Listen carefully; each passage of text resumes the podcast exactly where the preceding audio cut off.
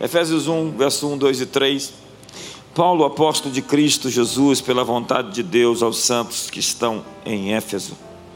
E fiéis em Cristo Jesus, graça e paz a vós outros da parte de Deus, nosso Pai e do Senhor Jesus Cristo.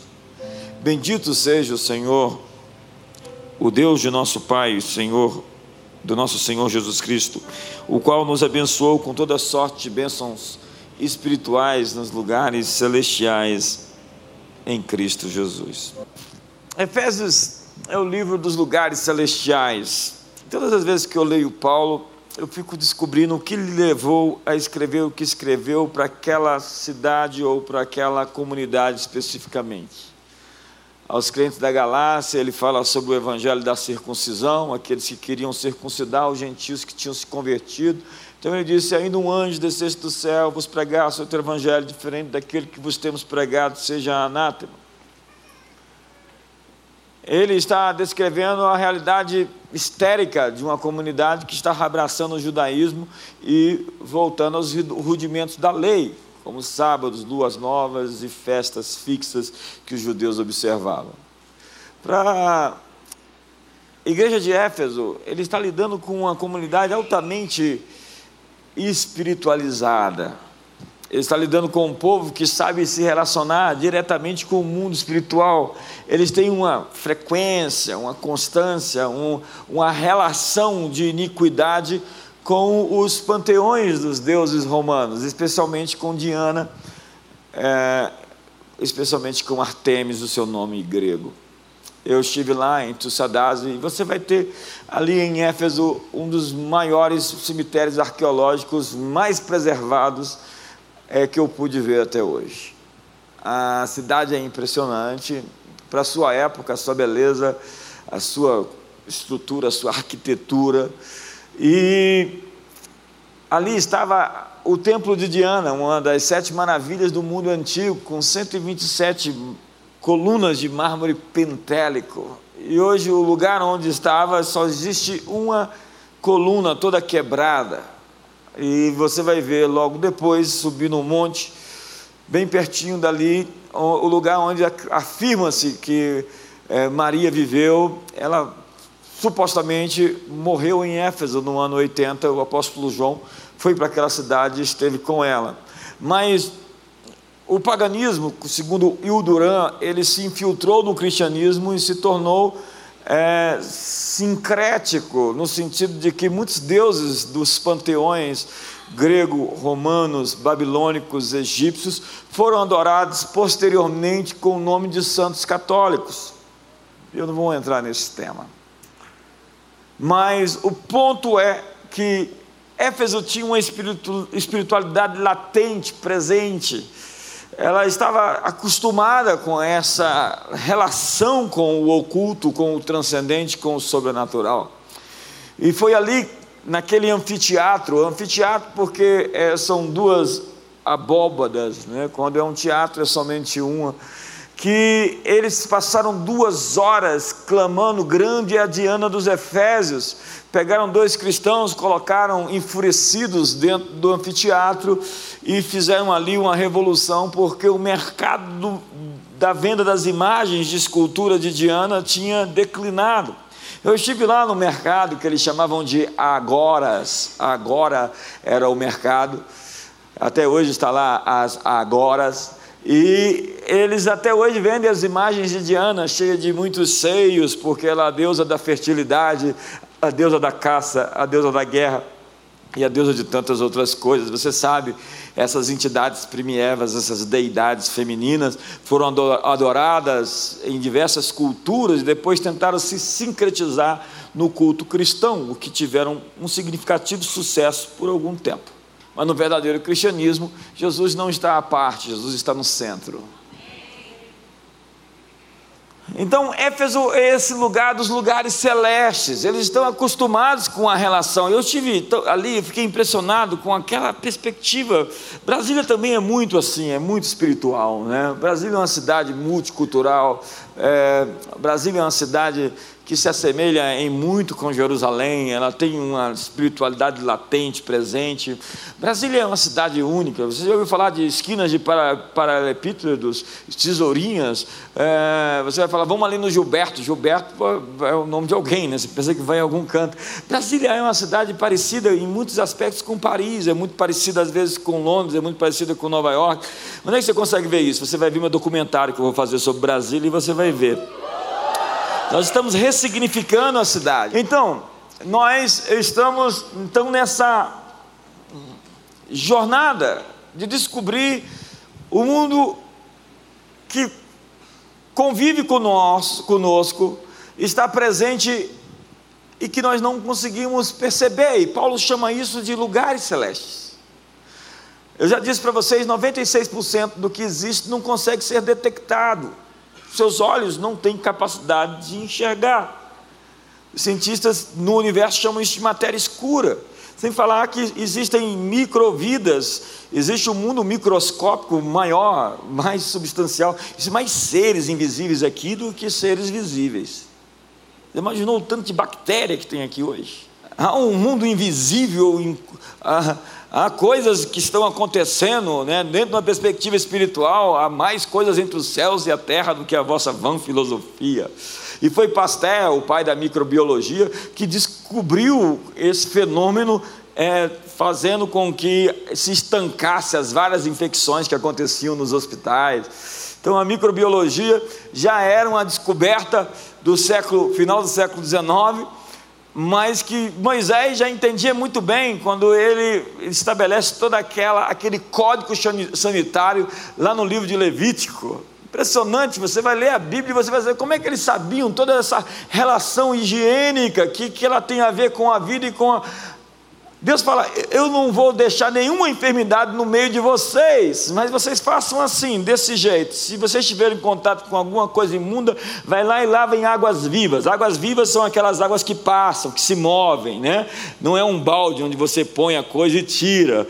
Ele está descrevendo uma série de cenários que o povo deveria obedecer a fim de não serem enfermados, assim de não serem contaminados. Nós ficamos olhando os leprosos em quarentena, por que, que coisa mais maldosa colocar pessoas fora do arraial? Era importante tirá-las do arraial para não contaminar os demais.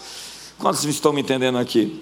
Não, mas eu não estou afim de fazer um discurso sobre essa perspectiva do Código Sanitário Bíblico, apesar que já fiz. Mas estou querendo dizer para você que existe um mundo espiritual que está agindo, e ele não é um outro mundo, senão um mundo que convive conosco, que está aqui presente em nosso dia a dia, onde nós temos que romper, quebrar, grilhões, é, amarras, prisões, é, desfazer esses estigmas, esses pensamentos, esses sentimentos, essas fortalezas mentais que nos aprisionam dentro dessa esfera simplesmente material. As pessoas reclamam das pessoas que são materialistas. Materialista é aquele que só fica fixado no que é material, no que é físico e no que é tangível.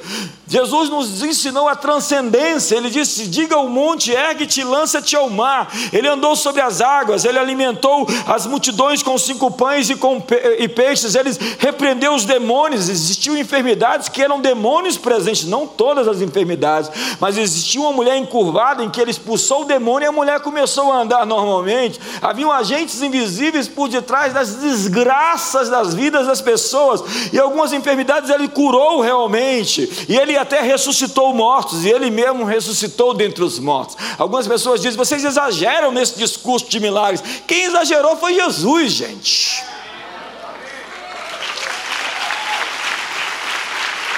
Então, Efésios, esse, esse, esse tal de Paulo, ele está acostumado com essa relação espiritual. Eu já, fui, eu já cultivei muito isso. Eu tenho uma boa relação com o mundo espiritual, dentro da perspectiva clara de Jesus, porque qualquer relação que você estabeleça com o mundo espiritual, que não seja por esse caminho, verdade e vida, não existe outro mediador entre Deus e os homens, senão Jesus Cristo homem, porque abaixo dos céus não existe outro nome dado entre os homens pelo qual importa que sejamos salvos. Qualquer relação que você estabeleça com o mundo espiritual, com o oculto, com mágica, feitiçaria, bruxaria, encanto, voodoo, é, simpatia, você está cultivando uma relação de iniquidade que vai prejudicar você, que vai amarrar você, que vai prender você.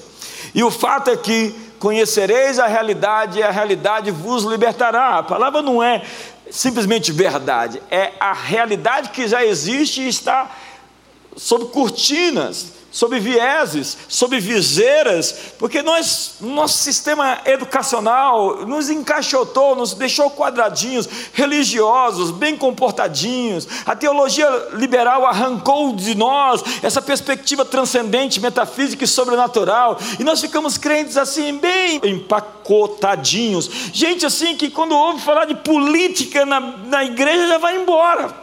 E o mundo que você vive? Você só vive aqui dentro no domingo à noite? Ou nós vamos viver o nosso cristianismo lá fora, nas universidades que estão ocupadas por uma agenda terrível, onde você não pode ter outro discurso a não ser o discurso único daqueles que pretendem ser os detentores da virtude, da moral e da verdade? A verdade é que não existe um mundo sagrado e secular, nós precisamos invadir, nós estamos em modo ocupar. É isso que nós somos, agentes de Deus no mundo, a fim de transformá-lo em um mundo melhor. O nosso escapismo teológico, escatológico, nos legou ao mundo eterno da salvação, de tentar arrumar um lugarzinho ao sol no céu. Isso é um evangelho muito pobre. Viver tentando buscar o céu. A realidade é que nós vivemos viver do céu para a terra e não da terra para o céu. Então, Paulo cita cinco vezes esses lugares celestiais. E a primeira citação dele está ali em Éfeso capítulo 1. Ele diz que Deus, o Pai, nos abençoou com toda sorte de bênção espiritual nos lugares celestiais em Cristo Jesus. Eu gosto de Éfeso. Eu gosto da, da, carta aos Efésios. Eu já estudei ela diversas vezes, já li ela diversas vezes. Eu já tentei decorar essa carta inteira. Ela é muito rica, ela é muito poderosa. Paulo está falando de uma coisa: já existe numa nuvem bênçãos que foram depositadas. Antes de você nascer, o contexto está dizendo, antes da fundação do mundo, o Pai proporcionou, e, e o contexto não somente imediato, como o, o, próximo capítulo vai falar, que aquilo ali está ali, desde que o mundo é mundo, antes do, do, antes do T0, sabe o que é o T0? Um segundo, dois segundos, três segundos, quando começou tudo, quando começou a contagem do tempo, antes disso, Deus já tinha colocado uma nuvem com todas as promessas, com todas as riquezas, com todos os tesouros que você precisava porque ele já te conhecia e sabia que você ia nascer nesse século, ele tinha, ia te enviar para cá, então ele já sabia acerca dessas coisas, então ele já preparou de antemão as boas obras para que você andasse nelas, Éfeso, é, é, Efésios 2, verso 10.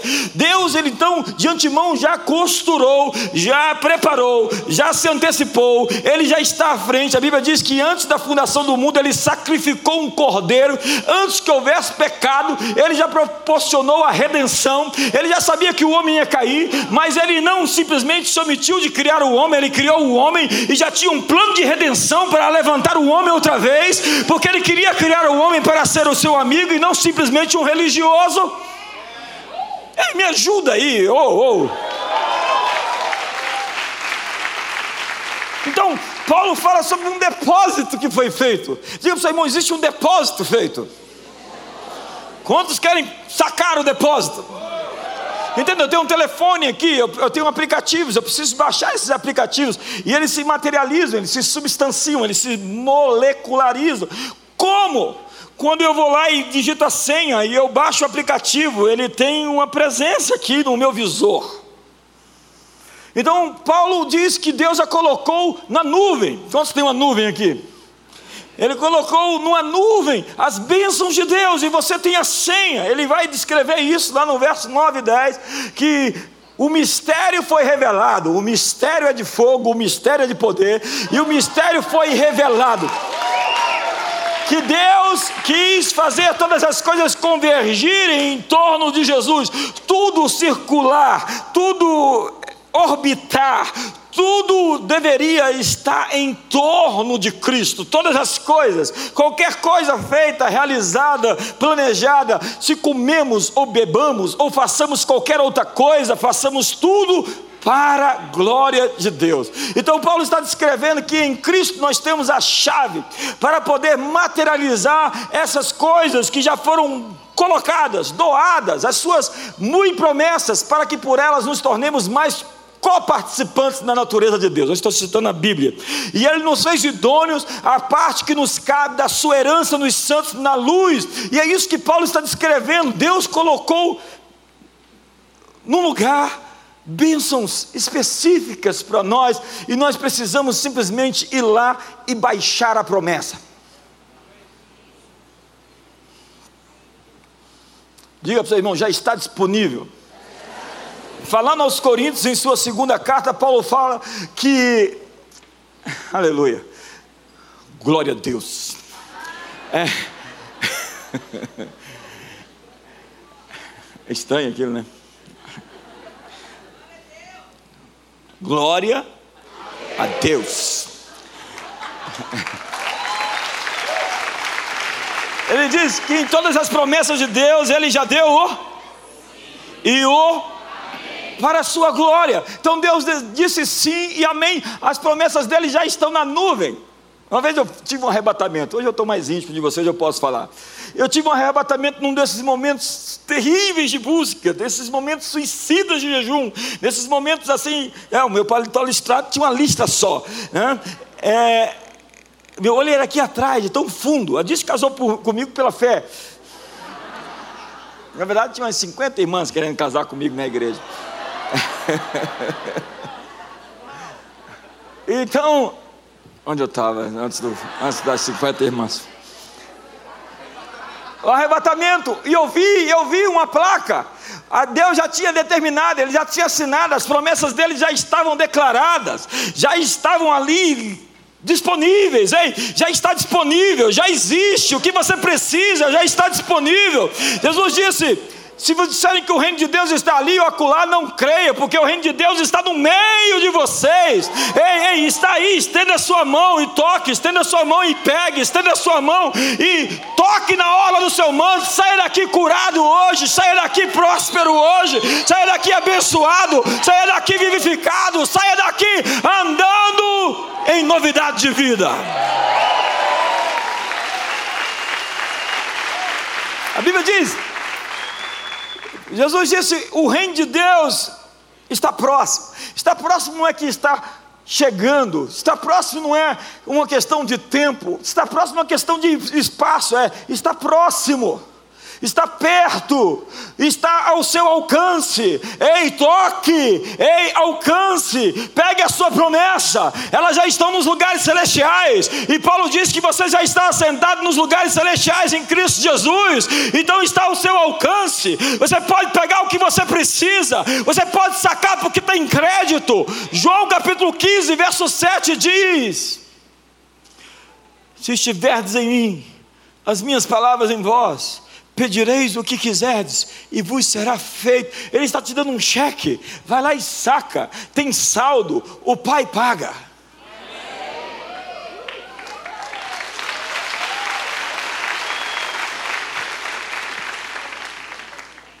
Diga para o seu irmão, baixa a promessa. Quando você está lá em oração, o pessoal, o que você está fazendo? Estou baixando a promessa. Como é que está? 99% da promessa Como é que está a sua conexão aí, irmão? É banda larga, direta, não cai. À medida que ativamos a, promessa, nós acordamos a nossa identidade. É isso que Pedro fala. Que à medida que nós vamos possuindo a promessa, nós vamos entrando naquilo que nós somos. Sua identidade depende de você tomar posse daquilo que lhe foi dado. Mark Twain disse: os dois dias mais importantes da sua vida é o dia que você nasceu e o dia que você descobriu por quê. Então Paulo vai fazer uma oração no verso 17. Ele vai dizer: Eu oro para que se vos dê espírito, sabedoria e revelação no pleno conhecimento de Deus, iluminados os olhos dos vossos corações, para que vocês saibam qual é a esperança do seu chamamento, a riqueza da glória da vossa herança a suprema grandeza do seu poder. Repita comigo. Que ele usou a ressuscitar Jesus Cristo dentre os mortos, e para ser o cabeça sobre todos, o deu à igreja, o qual é a plenitude daquele que enche tudo em todos. O que a Bíblia está descrevendo são três coisas: o que eu sou, o que eu tenho, o que eu posso fazer. Vamos dizer? O que eu sou, o que eu tenho, o que eu posso fazer. Ele fala primeiro que ele ora para que se vos dê o espírito de sabedoria e revelação, para que vocês saibam a esperança do vosso chamado, da vossa vocação, do vosso propósito. Você está aqui por uma missão, você está aqui por um plano. Você não vive de proposta, você vive de propósito. Eu recebo milhares de propostas e recuso tantas propostas todo dia. Eu me guio por plano divino. Eu me guio por intenção, eu sou intencional em seguir o que Deus me chamou para realizar. Então, Paulo fala sobre chamado, vocação, o que eu sou, e logo depois ele diz: E eu também oro para que vocês conheçam qual é a riqueza da vossa herança nos santos. Herança é o que eu tenho, herança não é o que eu trabalhei para ter Herança é o que me foi dado de graça. Herança é o que os meus pais me legaram. Então tem coisas que você não precisa trabalhar para ter. Tem coisas que você entrou na promessa de outrem. Tem coisas que você recebe porque outro trabalhou e você entrou no seu trabalho. Tem coisas que chegam às suas mãos pela graça. E é assim que Paulo descreve lá, não é Paulo, é o autor a Hebreus. Eu na faculdade discutia quem era o autor. Alguns diziam era Paulo, é Paulo. Ah, ninguém sabe, na verdade. Mas o ponto é, Hebreus 4, verso 16.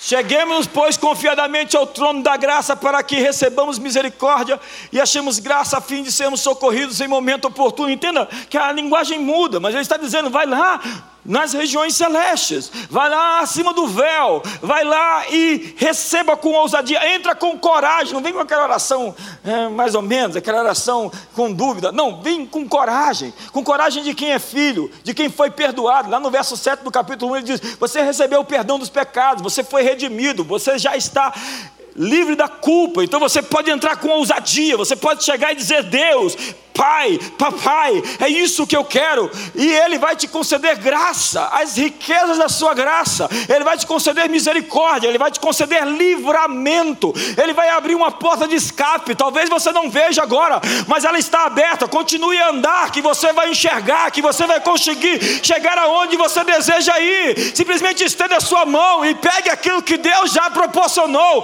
Pais pensam em grandeza para os seus filhos, Deus pensa em grandeza para você. Ele preparou as coisas para que você vivesse, Ele de antemão. Sonhou contigo, e não é um pesadelo. Pesadelo é você fazer suas escolhas, seguir seu próprio coração. Então, eu tenho que correr. Ele chega então a um novo ponto, que é não baixar o seu padrão, não andar no algoritmo dos outros, não permitir-se ser alimentado pelo ódio, pela ira, pela crítica. É, o ponto é não andar na carne. Paulo vai falar sobre, em Romanos sobre a luta que você tem entre a sua nova natureza e a sua velha natureza. Mas ponha para mim aí em Efésios capítulo 1, verso 1, que ele começa a dizer. Efésios 1, 1, como que Paulo nos descreve? Paulo, apóstolo de Cristo Jesus, pela vontade de Deus, aos pecadores que estão em Éfeso e fiéis em Cristo Jesus. Aos? Ah, tá. Eu fico cansado de crentes cheios de viseira. Me dá, me dá me dá é, preguiça. O discurso retrógrado da velha natureza. Ei, eu nasci de novo. É, Paulo está reforçando aquilo que eu sou. Ele está querendo me fazer acreditar de que eu preciso amadurecer, não para ser perfeito, mas para ser melhor. É, não existe perfeição nos santos ainda, a não ser quando eles forem glorificados. Mas santidade é um posicionamento, é a justiça de Cristo que me foi dada, e uma nova natureza pela qual eu posso viver. E quem vive sob essa graça, o pecado não tem domínio sobre ele. O que eu quero lhe, o ponto onde eu quero chegar é que quando você entende quem você é, você nunca mais vai fazer as coisas erradas que você andou fazendo. Quando você entende a sua identidade, você assume o seu papel no mundo, você assume o seu papel na história. Então você não fala mais palavrões, você não critica mais as pessoas, você tem um posicionamento a partir de quem você é, porque é assim que você faz com seus filhos. Você não fala que eles são o que eles fazem, você fala o que eles são de verdade. Se seu filho foi lá e quebrou um, um móvel, alguma coisa, você vai dizer, você é um desastrado. Não, ele não é um desastrado, ele só quebrou algo. E faz parte das crianças brincar com as coisas e quebrar as coisas às vezes. Deixa as crianças ser crianças. Assim como faz parte de alguns crentes novos fazer. Eles precisam de fralda. Estão límpios.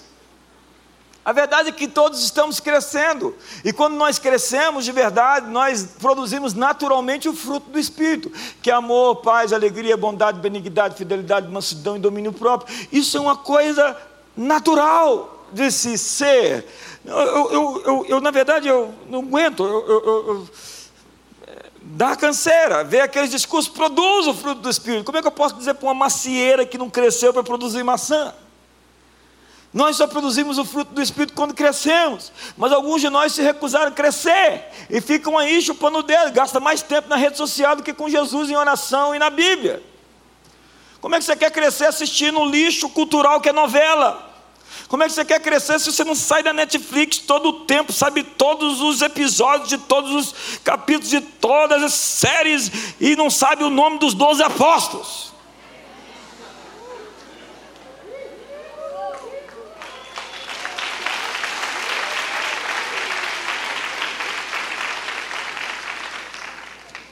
Então, se você está morrendo de fome, tendo banquete, que é a sua Bíblia, é um problema seu, já está disponível, já está disponível. A Bíblia diz: medita no livro dessa lei, dia e noite, farás prosperar o teu caminho. Pega a promessa, baixa a promessa, ativa a promessa, profetiza a promessa, declara a promessa, vive a promessa, anda sobre a promessa, crê que aquele que prometeu é fiel e ele fará.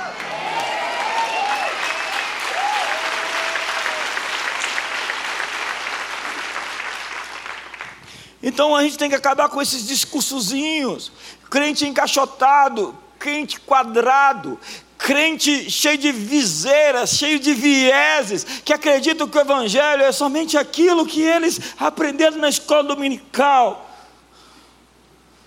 O problema é que você tem que desaprender, tem que reaprender, tem que mudar suas influências, mudar os seus livros, transcender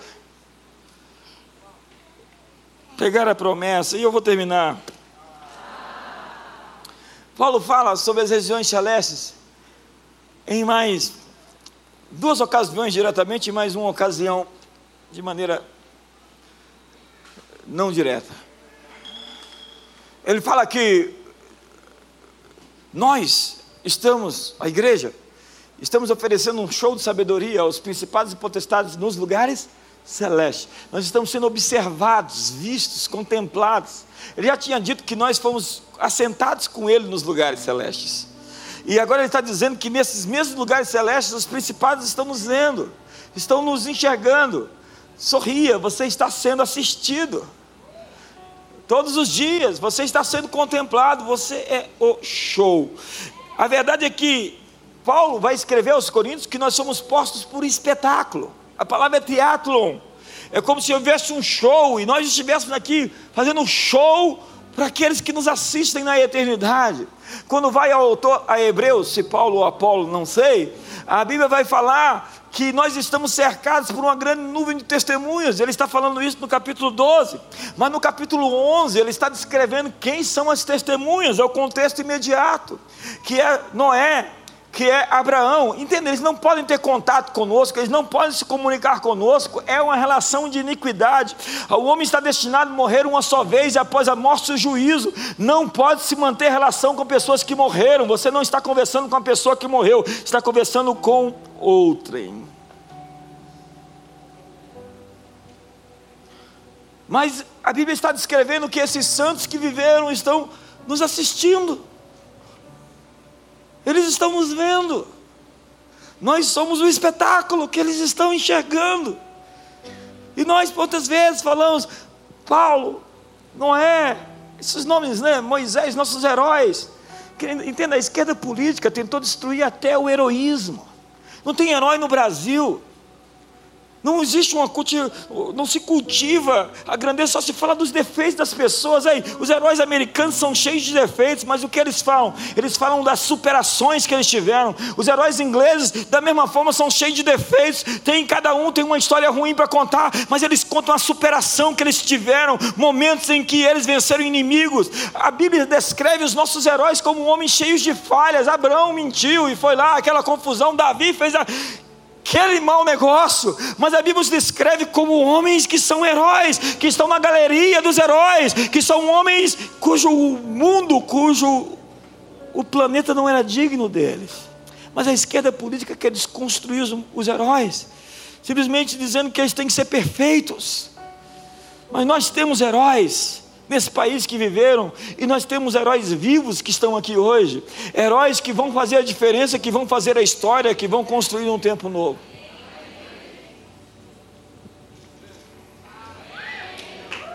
Onde estão os heróis?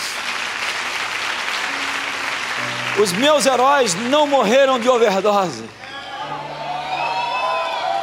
E meus inimigos não estão no poder.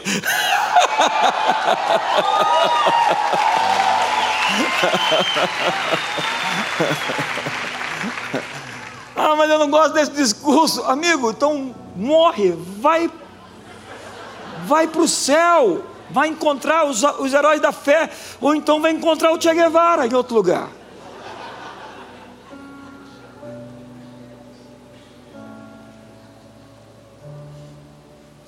Então Paulo fala: você é uma testemunha, você é uma testemunha. Você é uma testemunha. Eu sou uma testemunha para os homens. Os homens estão me vendo. É, é, é cobrado de mim que eu tenho uma atitude diante de tantas pessoas que eu, que eu lidero, que possa representar um exemplo, que possa representar superação, que possa apresentar o Evangelho de Jesus. Então eu sou responsável de ser uma testemunha por aqueles que vivem, por aqueles que viveram, por, aí, por aqueles que ainda vão nascer, por todos esses anjos que estão olhando e vendo: olha lá o que está acontecendo. E nós vamos mostrar para eles que o que eles viveram foi pouco.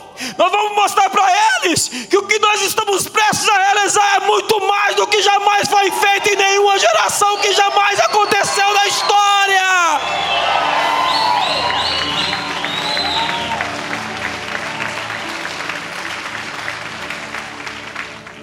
Nós vamos mostrar que tem jeito. O autor Hebreus diz que sem nós eles não seriam completos. Eles saudaram a promessa de longe, mas nós já estamos na promessa.